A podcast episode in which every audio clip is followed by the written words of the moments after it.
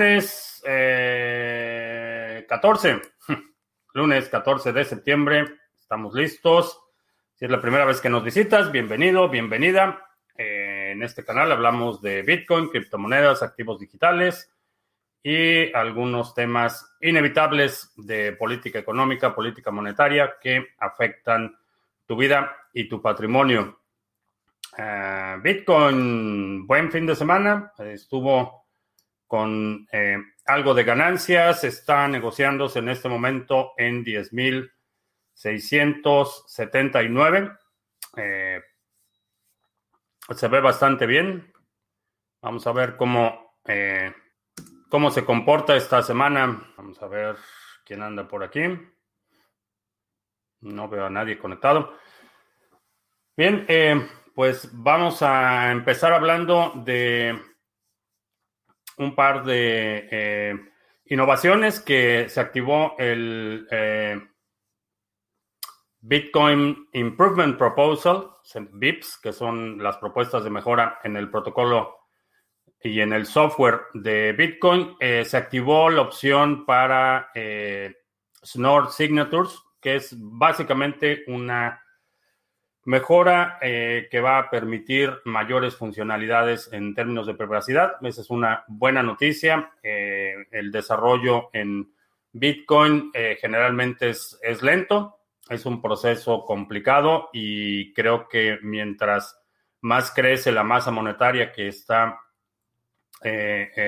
representada o respaldada por Bitcoin, mayor va a ser la dificultad de introducir cambios y esto es algo bueno en, particularmente a nivel de protocolo, mientras más difícil sea cambiarlo, menos entidades lo van a poder hacer de forma unilateral y creo que eso es algo que le da una enorme eh, resistencia. Este tipo de upgrades no, no son obligatorios, no tienes que utilizar estas nuevas funciones de la misma forma que eh, funcionalidades como Segwit no, son, no son obligatorias, son compatibles con todas las versiones anteriores, las direcciones son compatibles, obviamente dejarías de, ganar en términos de eficiencia si utilizas direcciones legacy, pero son totalmente compatibles y estas mejoras uh, continuas a nivel de, protocolo y a nivel de interfaces, eh, la mayoría, hasta que no haya un hard fork, eh, van a seguir siendo opcionales. Entonces,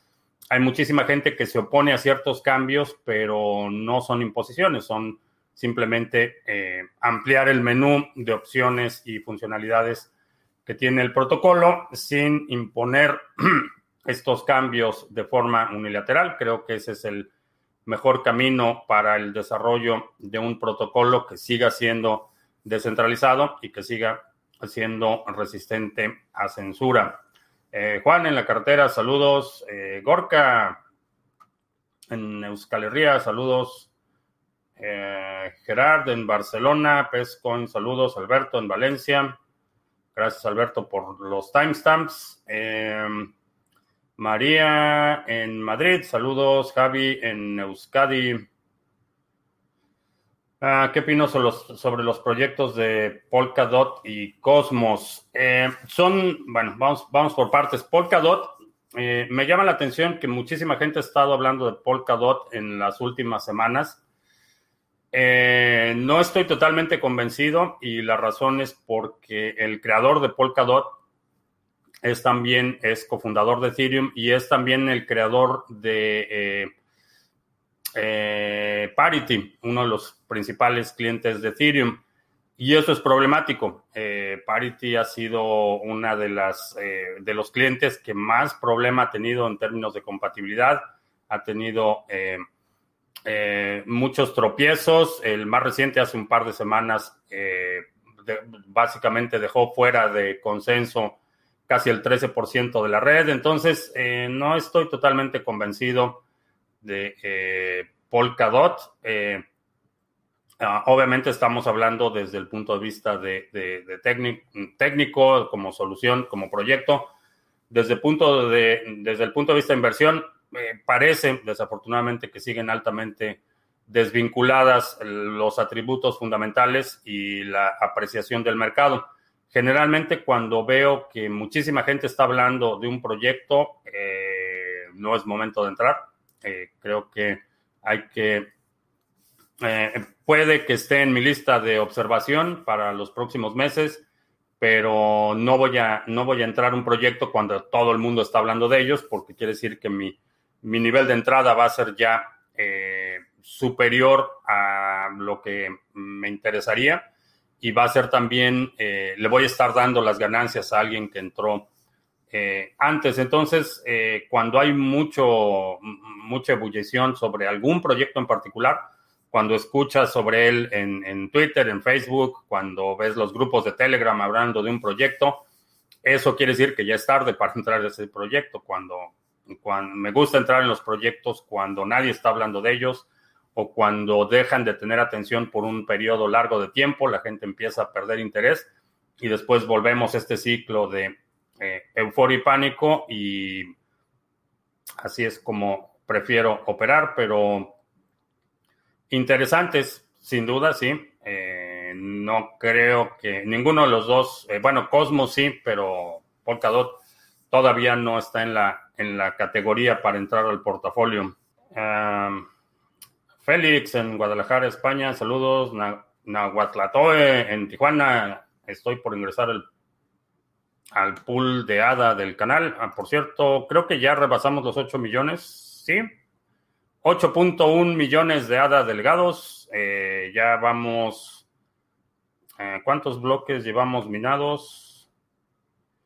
Los estimados para este Epoch van a ser 2.8 bloques, así es que ya está haciendo un impacto. De hecho, el, en el ranking de ADA Pool subió, estamos como en el 400 o algo así. Eh, estábamos en el 800 hace tres semanas bueno, dos semanas que lo anunciamos, así es que interesante. Eh, creo que va a haber muchas oportunidades ahí.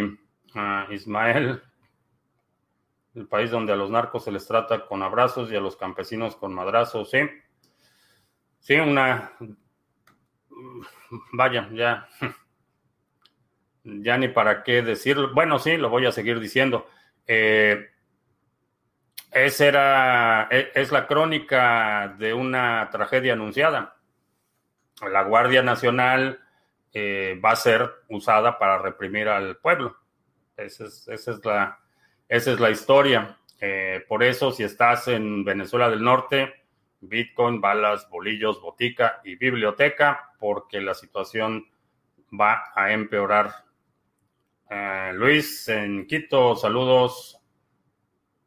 En Venezuela del Norte, el SAT podrá tomar fotos y videos de propiedades de los contribuyentes, una señal clara para usar cripto, sí. No solo de las propiedades, del interior de las propiedades, eso es, eso es lo, más, lo más preocupante. Ahora, eso está como parte de la reforma fiscal para el próximo año, no ha sido aprobada, eh, todavía no es ley, pero supongo que la van a, la van a aprobar. Es, razonable pensar que va a pasar sin, sin problemas y eso les va a dar a los auditores eh, eh, básicamente facultades extrajudiciales. Eh, van a poder eh, entrar a tu domicilio sin necesidad de una orden judicial, simplemente una orden administrativa interna va a ser suficiente y van a poder tomar fotografías de toda del interior de tu propiedad y de todas tus posesiones. Ahora, obviamente, cada vez que se le atribuyen eh, ese tipo de facultades discrecionales a los burócratas y a los políticos, asume eh, y es, y es eh, vaya, es, probado que va a ser abusado, que va a ser utilizado para perseguir a los críticos. Vamos a empezar a ver periodistas acosados, vamos a empezar a ver gente de de la oposición siendo perseguida utilizando este tipo de herramientas que tienen eh, facultades o que otorgan eh, facultades discrecionales. Entonces, eh, sí, definitivamente la, está ya entrando Venezuela del Norte en una etapa en la que solo puedes llamar tuyo lo que puedas defender. Ah, ¿Qué opino de los proyectos de verificación de documentos?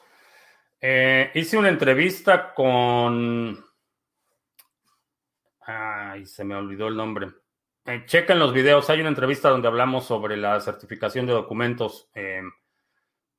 David, David, ¿cómo se llama David? Se me olvidó su nombre, pero chequen los videos. Eh, una entrevista, hablamos de certificación de documentos, es una solución que estaba utilizando eh, un modelo eh, interesante porque utilizaban tanto la red de Ethereum como la red de Bitcoin para certificar credenciales académicas. definitivamente interesante aplicación, sobre todo cuando se hace de forma descentralizada y cuando se hace con un eh, requerimiento de eh, información mínima, es decir, solo entregas un hash, ese hash se verifica que el hash es legítimo sin tener que eh, entregar la información propiamente dicha. Creo que es una aplicación interesante. ¿Será que si China vende TikTok se ve como si todavía está dominado por China? ¿No es lo mismo que hace China a las empresas de afuera?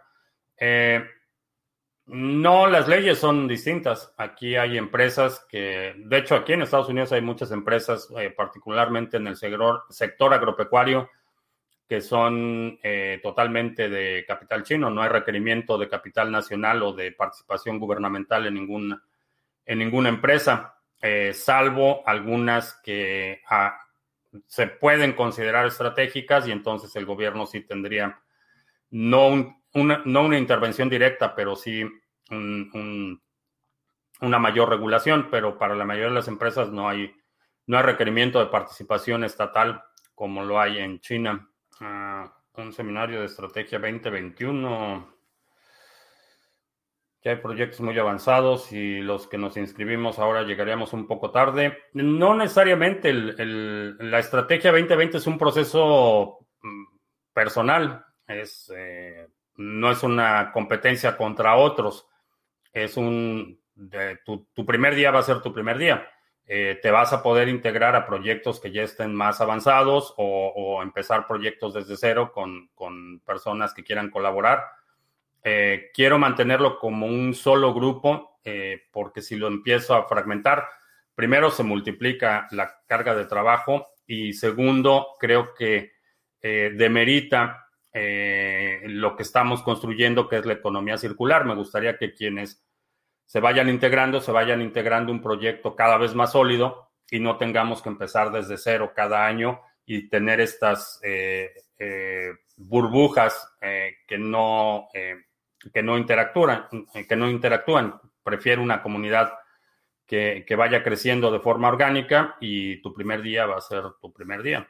¿Hasta cuántos millones de hadas se podrán manejar dentro del pool? el 1% del total del stake. O sea que vamos a ver en cuánto está. Uh, pools está delegado 15 mil millones de hadas, el 1% de eso. Uh, Boquerón en Melilla, saludos. Ah, que si leo mucho de la situación en México para que sabes bastante.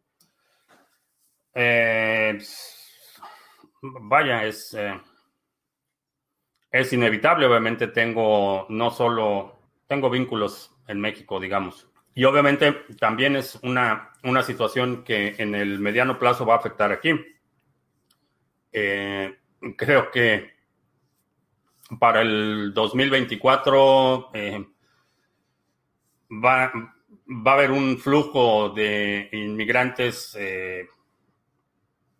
se van, las fronteras se van a empezar a ver como la frontera entre Colombia y Venezuela y esto va a incrementar enormemente las tensiones. Eh, es un fenómeno que eh, de distintas formas me va a impactar, no solo por mis vínculos en México, sino por, por otras razones aquí en donde estoy.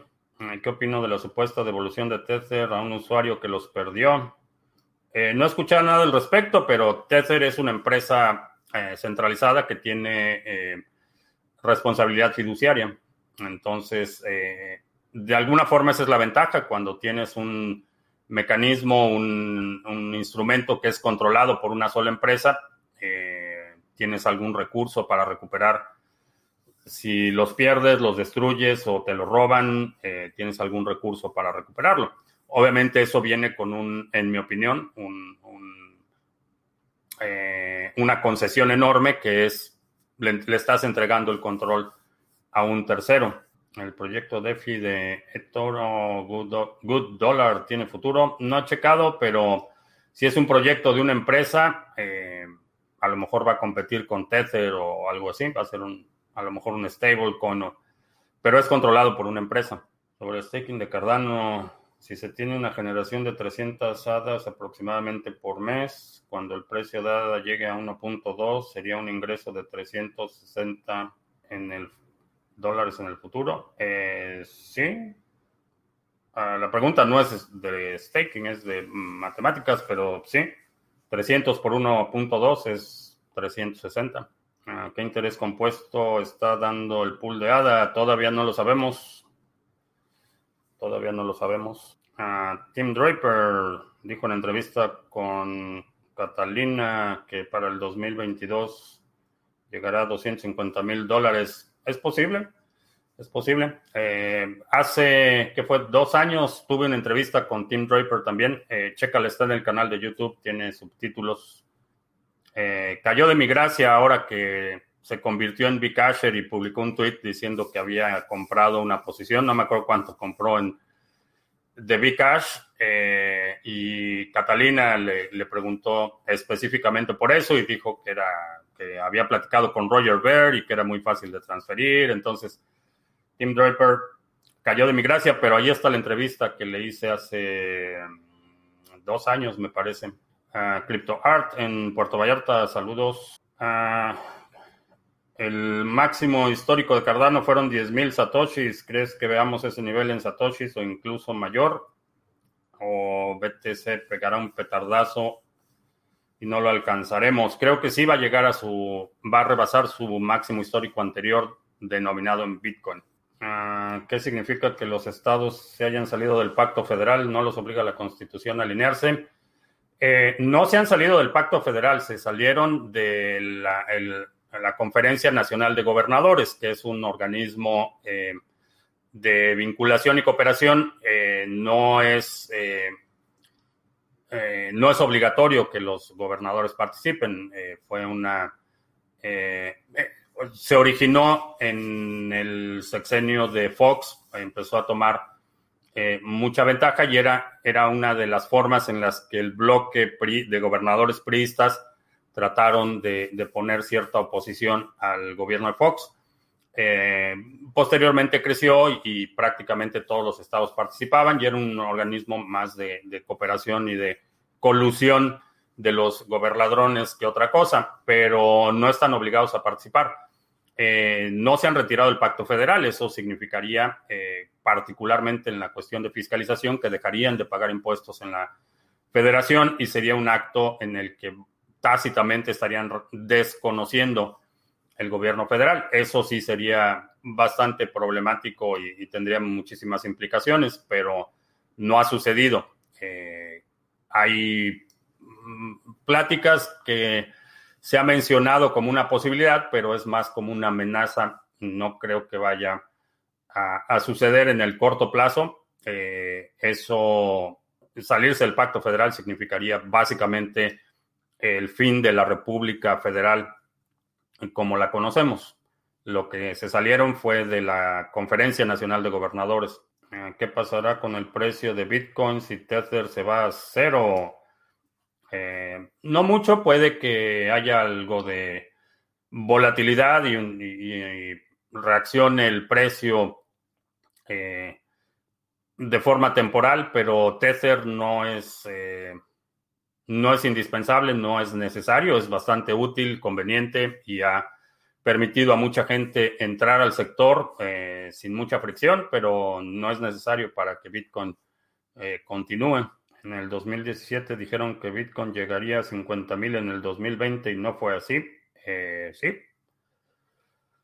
Sí, ese negocio de predecir el futuro es bastante ingrato, pero Sí, ha, habido muchas proyecciones de muchísima gente, incluyéndome a mí, que no se han cumplido, pero como no podemos adivinar el futuro, lo mejor que podemos hacer es identificar las tendencias y hacer proyecciones basado en, tendencias. Y a veces esas proyecciones no, no se cumplen. Ah, Tim Draper se detractó de su opinión respecto a Bcash. Dijo que al darse cuenta de la inseguridad de la red, deshizo el tweet hizo al respecto. Mm. Ah. No deja de ser decepcionante que haya tomado una decisión y ya haya hecho pública, eh, haya puesto su nombre detrás de un proyecto que, vaya, compras primero y después investigas, eh, como que no me convence. Eh, se me hace que hay más detrás de eso. Y el hecho de que lo haya comprado y que haya públicamente eh, anunciado la compra y que después de eso lo haya tratado de justificar en una entrevista, ya lo que viene después a modo de disculpa me parece más una estrategia de contención de daños que, que otra cosa. ¿De dónde sacan esos proyectos de DeFi intereses tan altos por aportar dinero a un pool? De la nada. Básicamente no es que no es que saquen dinero, lo que pasa es que esos intereses te los pagan con eh, tokens que ellos crearon y que están vendiéndole a nuevos inversionistas. Es básicamente como funcionan todos los proyectos de DeFi. Aún no ha acabado el 2020. Exacto, María. Buena observación. Si tengo vínculos políticos en México. ¿Tengo vínculos? Ah, ¿Cuándo comienza y finaliza un epoch? Ah, lo que hace que todos los pools o cada pool tiene su ritmo y cronología. Eh, no, los epochs eh, son para toda la red, son periodos de tiempo eh, y esos periodos de tiempo duran 120 horas y aquí en la página, ah, de hecho voy a, compartir la pantalla. Ya lo tengo aquí abierto. Aquí puedes consultar en Ada Pools. Eh, vas aquí donde dice Epochs. Y aquí puedes ver los Epochs. El, el Epoch ah, en el que estamos en este momento es el 217.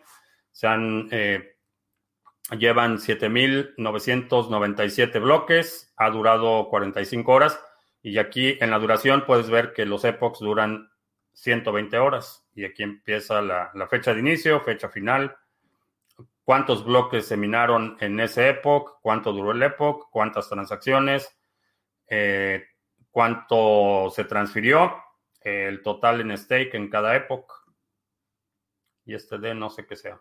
Esos son los epochs. Tether podría estar en todas las cadenas de contratos inteligentes. Eh, sí. De hecho, tienen un Tether el de OVNI. Uno me parece que en Ethereum y otro creo que en Tron o en... Creo que en Tron tienen Tether.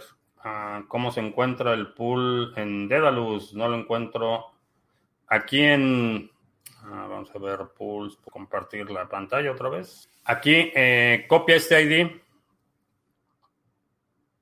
Aquí aparece en Ada Pulse.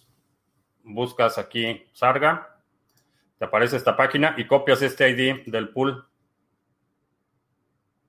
Con este ID puedes hacer la delegación en Dedalus. Si no te aparece en el mecanismo de búsqueda. Este ID. Ah, Arvistar declaró problemas para pagar a sus socios. ¿Quién se lo iba a imaginar?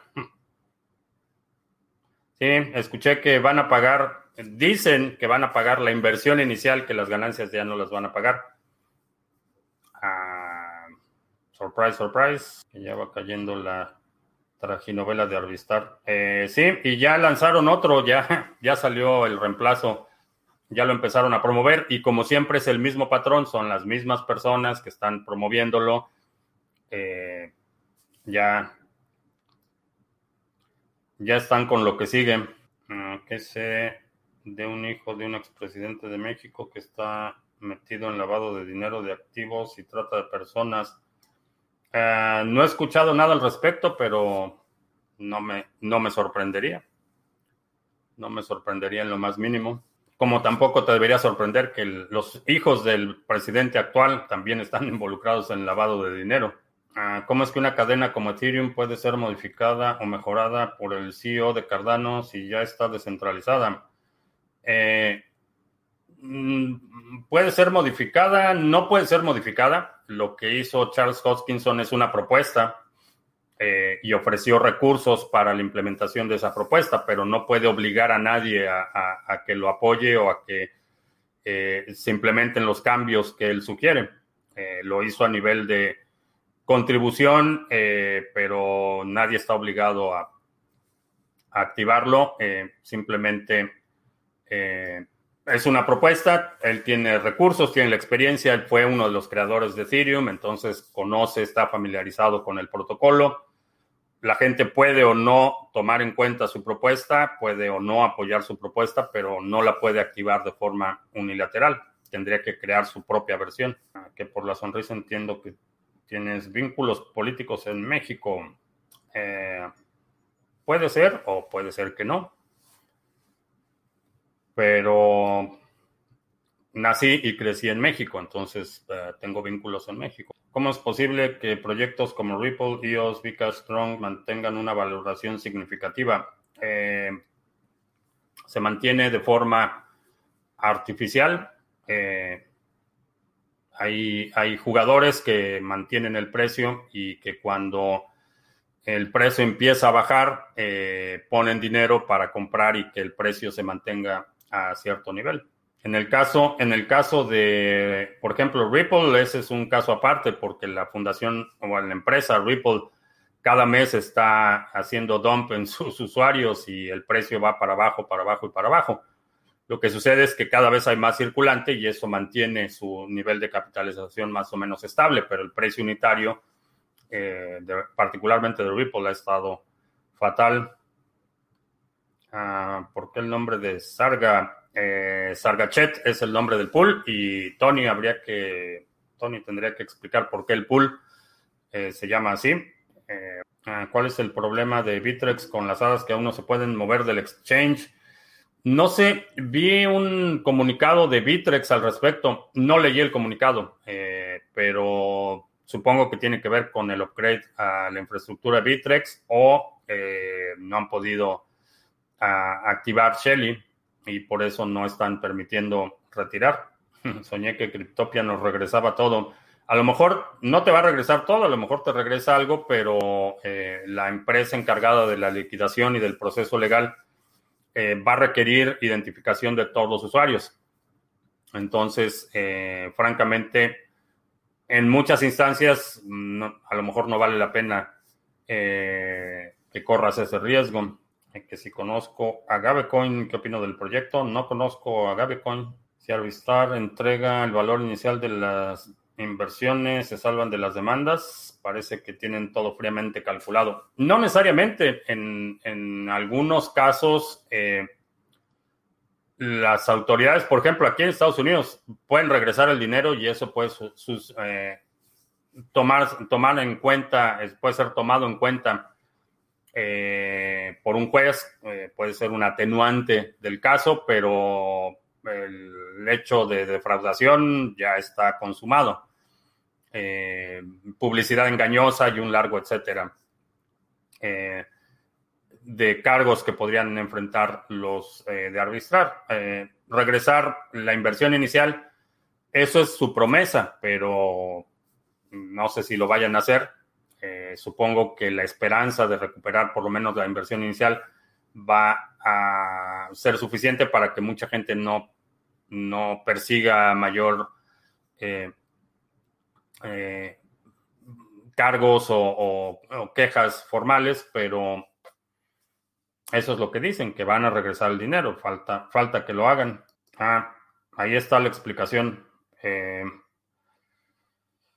Sargachet eh, significa lagartija en catalán y es como eh, Tony llamaba a su hija cuando era bebé, por eso se llama el pool Sargachet, que es un apodo cariñoso.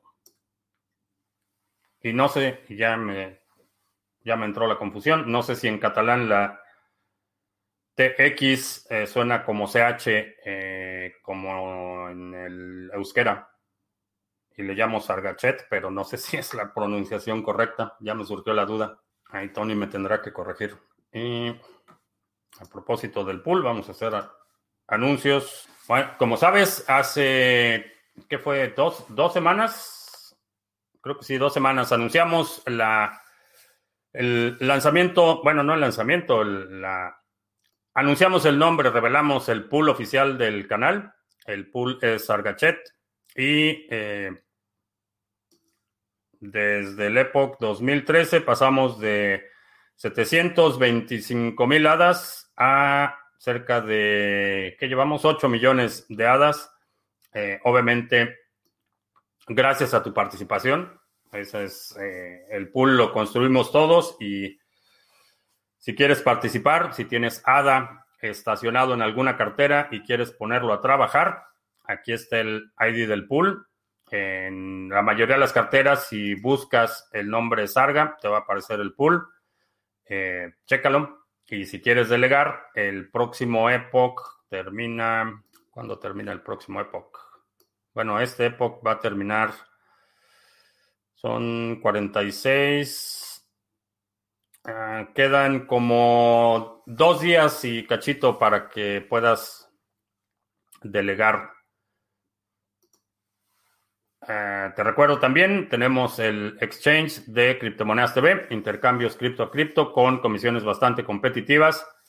Proyecto en colaboración con CoinSwitch y te permite hacer intercambios cripto a cripto de forma anónima. No te tienes que registrar ni dejar ningún dato personal para intercambios cripto a cripto. Y en algunos países te permite hacer compras utilizando tarjetas de crédito débito. Esa parte ya no es anónima, pero es bastante conveniente por si quieres hacer eh, compras regulares o quieres aprovechar alguna fluctuación en precios, eh, lo puedes hacer en el pool, perdón, en el exchange de criptomonedas TV. Eh, también te recuerdo, mini curso gratuito que es Bitcoin, 10 lecciones vía correo electrónico para que aprendas los fundamentos de Bitcoin. Es un recurso que puedes utilizar, que puedes compartir en tus redes sociales. Si la gente te pregunta con frecuencia, qué es Bitcoin, los puedes mandar aquí y yo les explico. Y también te recuerdo, estamos en TreeSpeak, que es una red eh, que forma parte eh, o corre en la plataforma de Hive. Eh, es una plataforma que te permite crear contenido, curar contenido, compartir contenido y es una plataforma que está incentivada Ahí publicamos eh, todos nuestros videos. Eh, si estás en Hive, nos puedes buscar en PicD o TreeSpeak o cualquier interfase que se conecta a la blockchain de Hive. Nos puedes buscar ahí como Criptomonedas TV.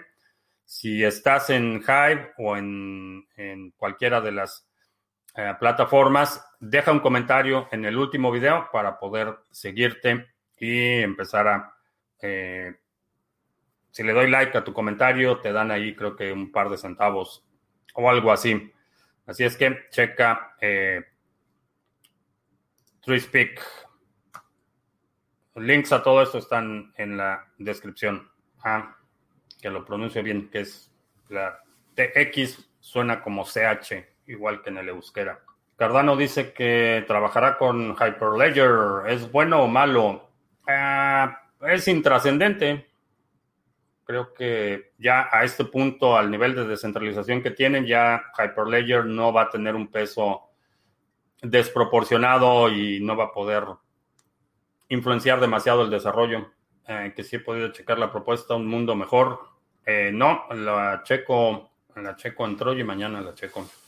Eh, ¿Será posible que en el futuro cualquier persona pueda crear una criptomoneda sin tantos conocimientos o será todo lo contrario? Por lo que a mí respecta, lo segundo sería mejor para el ecosistema. Eh, hoy en día cualquier persona puede crear una moneda y en muchos casos realmente si puedes utilizar Facebook o puedes utilizar un teléfono inteligente, tienes los conocimientos o las habilidades necesarias para crear tu propia moneda. Y puedes crear tu propia moneda en muchísimas plataformas haciendo con un par de clics es mejor para el ecosistema que no mucha gente cree monedas, no necesariamente. Eh, soy partidario del libre mercado y de la participación no permisionada.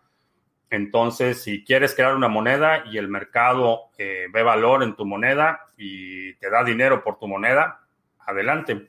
Y si hay miles compitiendo, eh, creo que siempre es mejor que tener oligopolios o duopolios cuando se trata de este tipo de tecnologías. Entonces, por mí, que se mantenga abierto, que se mantenga no permisionado, que cualquier persona que quiera hacerlo cree su moneda y si el mercado ve valor en eso, que la usen. Creo que esa postura es, es un futuro mejor que eh, tener barreras de entrada. Ah, quedaría más anonimato mis Bitcoin usando CoinJoin o transfiriendo BTC a Monero y después regresar de Monero a BTC. Eh, las dos. lo que te va a dar más anonimato sería si lo cambias a Monero, lo regresas a Bitcoin y después lo que regresas a Bitcoin lo pasas por un conjoin. Esa sería una buena idea. Ah, si Arbistar devuelven la inversión inicial, en el peor de los casos tendrían cargos menores que si hubieran hecho el robo del siglo con todo ese dinero robado, deben tener un buen pool de abogados. Eh, no. Eh, el dinero robado, y, eso, es, eso pasa con muchísima frecuencia en las estafas el dinero robado no lo tienen en una bóveda. El dinero robado se lo gastaron en coches, en viajes, en eh, 20 mil cosas y ya para cuando los afectados tratan de reclamar su dinero ya no queda nada. Eh, ahora, los abogados están enfrentando cargos aquí en Estados Unidos y generalmente eh, cuando hablamos de cargos federales aquí en Estados Unidos, la defensa de un caso así cuestan cuestan millones de dólares las defensas en esos casos. Uh, Leonel en Maracay, saludos. ¿Hay algo que se pueda hacer para detener al CACA? Sí, tomar las calles. Si toman las calles y ponen... Esto es lo que sucede cuando estás en la lucha por el poder y, esto es, y de esto estamos hablando, eh, independientemente de, las ilusiones de eh, vida democrática e institucional que tiene particularmente la oposición en México en este momento, lo que tienes que hacer para tomar el poder o para frenar el poder es estar dispuesto a hacer más que lo que está dispuesto a hacer el poder establecido. Y esa es la lección de, que, que llevó al CACAS a la presidencia. Estuvo dispuesto a no ceder ni un milímetro y eso fue lo que le ganó eh, mucha atracción y, lo que finalmente lo llevó a la presidencia. Y estuvo dispuesto a mantener su plantón en el Reforma por no sé cuánto estuvieron, creo que un año o algo así, ya no me acuerdo, cuando perdió las elecciones y, cada vez que extorsionaba a un gobernador, a un gobierno, era no ceder ni un milímetro.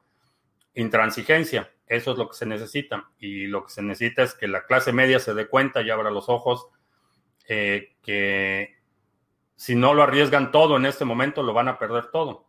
Eh, tienen la, posibilidad de perderlo todo si, si eh, entran en una guerra de oposición abierta en este momento, sí, pero tienen la garantía de que lo van a perder todo si no hacen nada. Y esto es algo muy común en, la clase media. Tienen ese temor a perder lo poco que tienen, eh, o lo que tienen, perdón, pero digo, cualquier persona que haya seguido el, deterioro en, Venezuela, en Cuba, en muchos países que han sido tomados por asalto por estas hordas de eh, autoritarios eh, y depredadores de la economía, eh, te darás cuenta que, lo van a perder todo. Eso, eso no me queda la menor duda. Entonces, si no lo arriesgan ahorita, que tienen un poco más de margen de operación, eh, cuando empiecen las oleadas de, confiscaciones y cuando empiece la represión abierta, eh, ya no van a tener mucho con qué pelear. Entonces, eh, es hora de poner toda la carne al asador y si no toman las calles y no las toman relativamente rápido, ya no lo van a detener. Ya en este momento tiene sometido al poder legislativo, prácticamente, en buena medida al poder judicial, eh, fue muy significativo lo que dijo durante su eh, farsa de informe cuando se refirió a los jueces que no asistieron que dijo que tenían la arrogancia de sentirse libres. Literalmente eso fue lo que dijo. Eh, eso te indica que, tiene sometido al, al, gobierno federal en su totalidad. Tiene ese estilo en el que se privilegia la lealtad ante todo, eh, más que la competencia, más que la aptitud, cualquier cosa eh, es secundaria. lealtad incondicional es lo que premia este gobierno y históricamente jamás ha aceptado pérdida en las urnas, jamás ha aceptado una derrota electoral. Y quien crea que en el 2021 lo van a derrotar en las urnas, tengo unos Bitconex para venderles a los que crean eso. ¿Cuánto dinero deja Lolita tener a los estadounidenses en Bank of Sword? Ah, no sé. Bank of Sword, no sé qué sea Bank of Sword, que si vi el documental Cryptopia, estaba por darme de alta en Prime solo para verlo. No, no lo he visto. Ah, ¿Dónde se pueden ver estos videos? Fuera de Facebook. Estamos en Twitch, en Periscope y los videos grabados están en Library y en TreeSpeak. Checa, ayer publiqué links al resumen semanal y otros videos. Eh, Checa los links que publiqué ayer en la página de Facebook. Comparto la idea de que algunas empresas están comprando minas en distintos puntos del mundo y están invitando inversionistas a inyectar capital para explotar dichas minas. Son esquema Ponzi. Eh, depende minas de qué y si estamos hablando minas físicas, minas de litio o minas de carbón o de otra cosa, no es, un, no es necesariamente un esquema Ponzi porque tienes un activo productivo y lo que estás haciendo es básicamente bursatilizar o, tokenizar eh, una propiedad existente. No es un esquema eh, tipo Ponzi porque en cualquier emprendimiento que paga dividendos a sus inversionistas por el dinero que es resultado de la actividad productiva en la que están involucrados, no es un, no es un esquema Ponzi. Una de, las características del esquema Ponzi es que los nuevos inversionistas son, eh, son los que pagan las recompensas de los eh, inversionistas anteriores. Muchas veces estas eh, recompensas están disfrazadas de incentivos por reclutamiento, por ejemplo, estos esquemas de afiliación de muchos niveles, que si tú invitas gente y la gente invierte, tú llevas una parte de eso. Es cuando el dinero de los nuevos inversionistas se paga como ganancias a inversionistas anteriores. Ese es un esquema Ponzi. Eh, el seguro social, por ejemplo, es un esquema Ponzi porque los nuevos eh, contribuyentes son los que pagan los dividendos de los contribuyentes anteriores, pero en el caso de que, eh, por ejemplo, que fue en noviembre del año pasado, creo que sí, noviembre del año pasado, eh, fui a, una parte de Illinois eh, que tenía minas de carbón. muchas de esas minas ya están abandonadas y me invitaron a que fuera a, a ver la posibilidad de instalar mineros de Bitcoin en esas minas porque tienen la enorme ventaja que son eh, los, eh, los tiros todavía están intactos, mucha de la infraestructura está intacta, entonces, por ejemplo, para el enfriamiento de equipos, operar a, 30, 40 metros bajo la superficie es óptimo para la minería de Bitcoin, entonces fuimos ahí a inspeccionar algunas minas. Eh, si ese proyecto prospera y alguien decide ponerlo y busca inversionistas, ese es como se levanta capital en, la mayoría de los emprendimientos. Ahora, obviamente, tú como, prospecto ah, de inversionista, tienes que verificar que si dicen que tienen una mina, que realmente tengan eh, los derechos de explotación, que tengan las facultades técnicas, los conocimientos, eh, eh, mm, el poder legal o la representación legal necesaria, eh, que tengan la infraestructura, que, haya mercado. Todo eso es lo que tú investigas como inversionista. Entonces, el, hecho de que te inviten a invertir algo no, es, no lo hace una, una estafa Ponzi. Lo que hace una estafa Ponzi es que no hay una actividad productiva, y el dinero se produce principalmente de los nuevos inversionistas. Por eso se colapsan, porque dejan, dejan de, de tener tracción, ya no hay nuevos inversionistas, entonces ya no hay para pagar a los inversionistas anteriores, porque no hay ninguna actividad productiva eh, que se esté llevando a cabo. No apoyo al cacas, pero no estoy de acuerdo con el vandalismo que impulsas. Esa no es la solución. No dije, no dije vandalismo. No mencioné vandalismo. Eh, tomar las calles es protestar las calles. No, no, no me atribuyas cosas que no dije. Eh, tomar las calles no estoy hablando de destruir propiedad o de, vandalismo. Eh, es lamentable que asumas que tomar las calles es, es un acto vandálico, pero es una propuesta, una protesta legítima. no estoy hablando de destruir propiedad, no estoy hablando de pintarrajear paredes, eh, destruir mobiliario urbano, no estoy hablando de eso. Tomar las calles es presencia física en las calles para eh, manifestar la oposición a la trayectoria que lleva este gobierno. Eh, no me hagas atribuciones que... o no me atribuyas cosas que no dije. minas de oro específicamente. no, no es un esquema Ponzi. Hay muchísimas minas que así operan. La, minería de oro es una, eh, un sector que es intensivo de capital. Eh, la, cantidad que requieres para mover, eh, por ejemplo, una tonelada de tierra para encontrar un par de gramos de oro es enorme. Es una industria intensiva de capital los derechos de explotación, los derechos minerales de explotación son muy caros, las minas nunca están en centros urbanos, entonces las minas, cuando se establece una mina, hay que poner infraestructura eléctrica, hay que... Es una fortuna lo que cuesta eh, la minería de oro. Ah, cuando hablo de México, siento que hablo de Argentina-Suela, es un calco de lo que está pasando y hacia allá vamos. Sí, es el manual bolivariano. Para allá va Argentina también. Ese es el problema, Fifario. Ese es el problema, que asumes que estás todavía en un entorno democrático y ya no. Dice que el vandalismo dejaría más pérdidas que el propio CACAS, que esa no es la solución. Eh, no estoy de acuerdo que dejaría más pérdidas, porque en, en este trayecto el vandalismo va a ser inevitable eventualmente va a llegar. Es, inevitable. Cuando la gente está desesperada, entonces sí, sale a destruir cosas.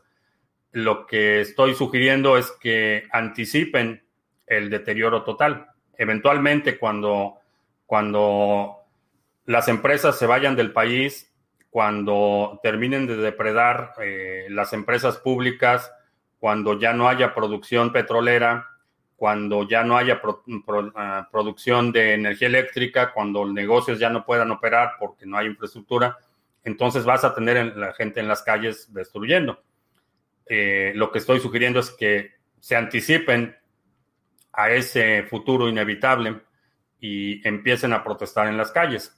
Eh, la ilusión de que todavía México es una democracia, eh, en mi opinión, va a ser la condena de México y esto es un problema que han tenido los panistas por desde que son panistas, por ejemplo, que por muchos años fue la principal oposición eh, eh, en México.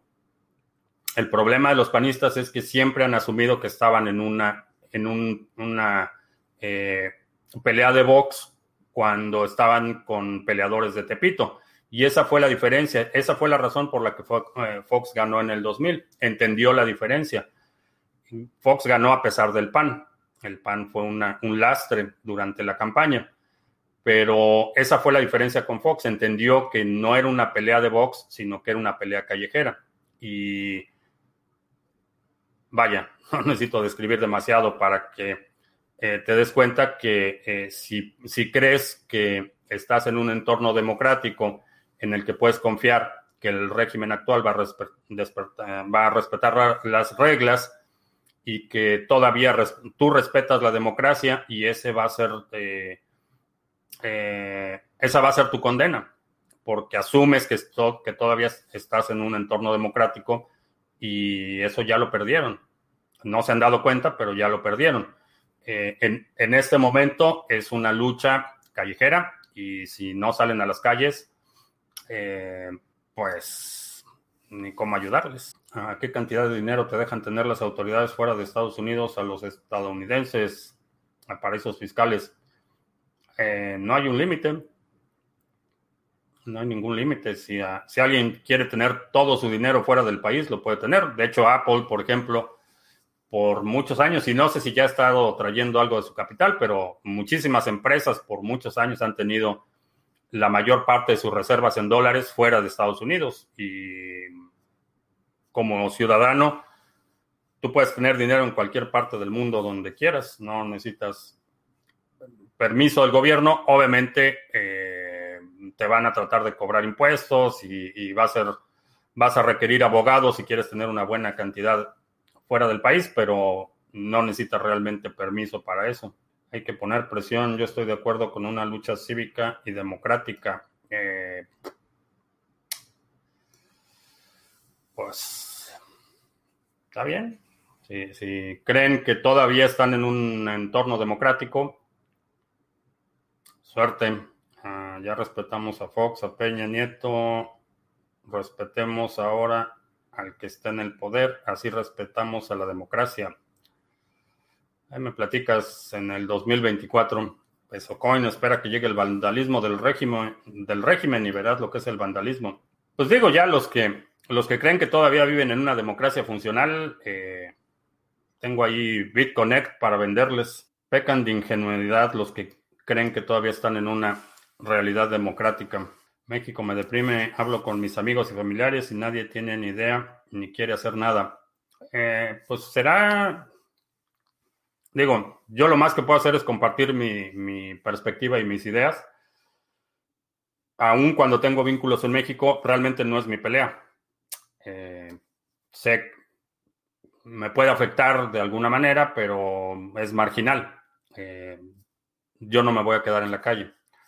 Entonces, eh, espero, espero que la gente se dé cuenta que no viven en una normalidad democrática, que ha sometido a todas las instituciones que está cooptando eh, el principal árbitro electoral, que es el Instituto Nacional Electoral, eh, está eh, demoliendo todas las instituciones y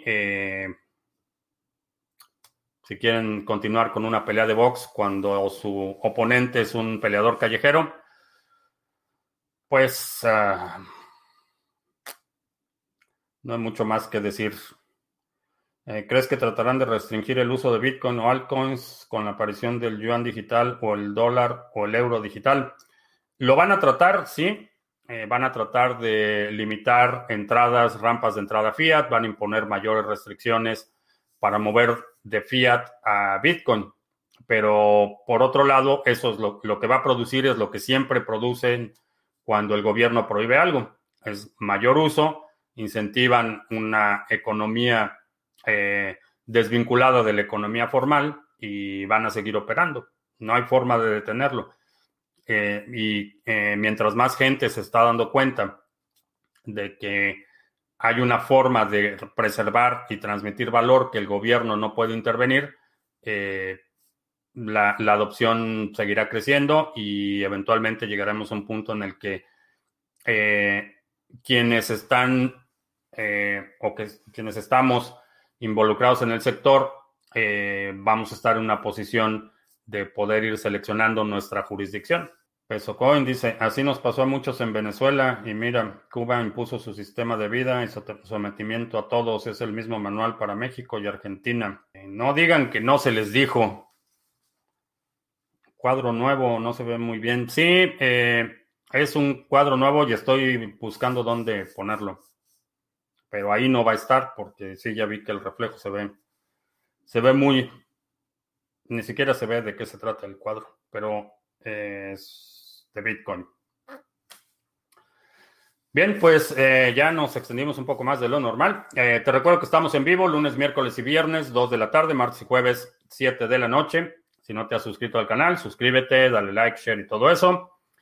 Eh, los domingos publicamos nuestro resumen semanal. Si no Si no has visto el resumen de ayer, chécalo. Está publicado en Library, en YouTube también está, en TreeSpeak. Checa el resumen de ayer. Y, eh, ¿qué otra cosa? Si hay algún segmento de la transmisión de hoy que quieras eh, sugerir para el resumen semanal de la próxima semana, deja un comentario aquí abajo con la marca de tiempo y qué otra cosa. Em, creo que ya. Por mi parte es todo. Gracias. Ya hasta la próxima.